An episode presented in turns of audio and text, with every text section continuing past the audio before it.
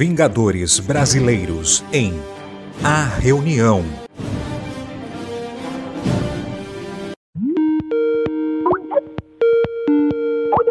Olá pessoal, boa noite. Todos conectados? Acho que falta apenas o Capitão Tupiniquim, isso? Ele ainda está em adaptação aos processos tecnológicos. Viúva, Homem de Níquel, anuncio que já estou online à disposição do nosso encontro virtual. Já atualizo que não há nenhuma desordem no meu reinado aqui em Sorocaba. Sempre puxando para o seu sistema político, né, Deodoro? Aposto, Gavião, que se fôssemos uma monarquia, nossa situação estaria melhor. A história comprova que não. Pessoal, foco. Temos que manter nosso objetivo na conversa de hoje. Ó, oh, apareceu uma solicitação do capitão. Vou dar um ok para ele ingressar nessa nossa conversa criptografada. Boa noite, capitão.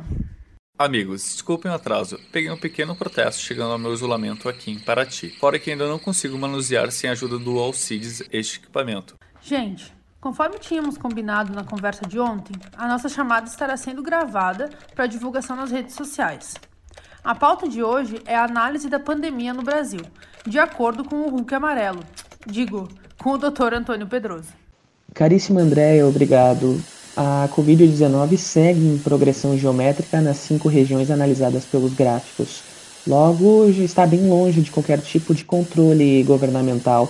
A melhor medida, ainda não convencida pela população, é o total distanciamento social. Tudo indica que não teremos isso. Logo, avancei em alguns pontos pertinentes que trago para vocês. Protesto! Reitero que não há nenhum caso na minha comunidade. Claro, Deodoro, o seu reinado é longe do alcance ou de contato com os centros populacionais. É a prova cabal que o afastamento funciona. Mas o que podemos fazer? Pouca coisa, Gavião. Além de manifestações nas nossas redes sociais, é essencial ficarmos afastados e mantermos nossas reuniões apenas virtuais. Porém, a cada ação externa, seja salvamento ou missão, devemos levar álcool gel e utilizarmos máscaras. Como todos sabem, eu nasci em 1918. Não encarei, mas lembro que o temor da gripe espanhola ficou por anos entre as pessoas. Os costumes foram alterados. Acho que esse trauma seguirá por anos entre todos. Importante relato, capitão. Estamos sempre vivenciando a história. Ainda será que não tem mais nenhum ponto que podemos acrescentar na luta contra o coronavírus? Eu estive acionando algumas células remanescentes da Canoa, antiga corporação que eu e o Gavião fazíamos parte, lembram? Eu descobri que as pesquisas brasileiras avançam, porém. Eu não gostei disto. Segundo os nossos informantes, existem pessoas interessadas no caos e em aumentarem os números da doença no Brasil, e todos estão ligados ao mesmo nome: Carlos Eduardo Bolsonaro. É um tirano mesmo! Pois então, ele segue agindo nos bastidores e não sabemos qual o seu paradeiro atualmente. Logo, não podemos caçá-lo nesse momento, né? E pelo andamento da pandemia, é melhor focarmos na conscientização dos brasileiros. Eu me preocupo muito com o futuro que deixaremos para as próximas gerações. Por isso, monitoro tanto as nossas fronteiras, principalmente a Amazônia. Tenho uma filha pequena e quero deixar o melhor para ela. Sabemos disso, meu amigo. Lamento que esqueçamos dos diversos pontos passados em outras épocas. Temos que lutar por um futuro melhor.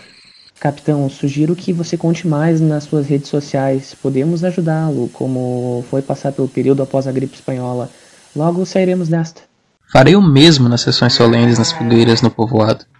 Temos diversas anciãs por aqui para relatar esses episódios. Perfeito, pessoal. Obrigado mais uma vez pela participação de todos. Não se esqueçam, sempre lutaremos para salvar vidas.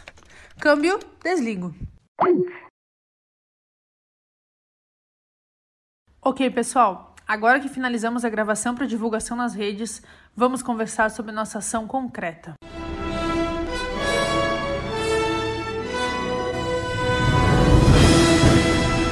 No próximo episódio de Vingadores Brasileiros, o contra-ataque.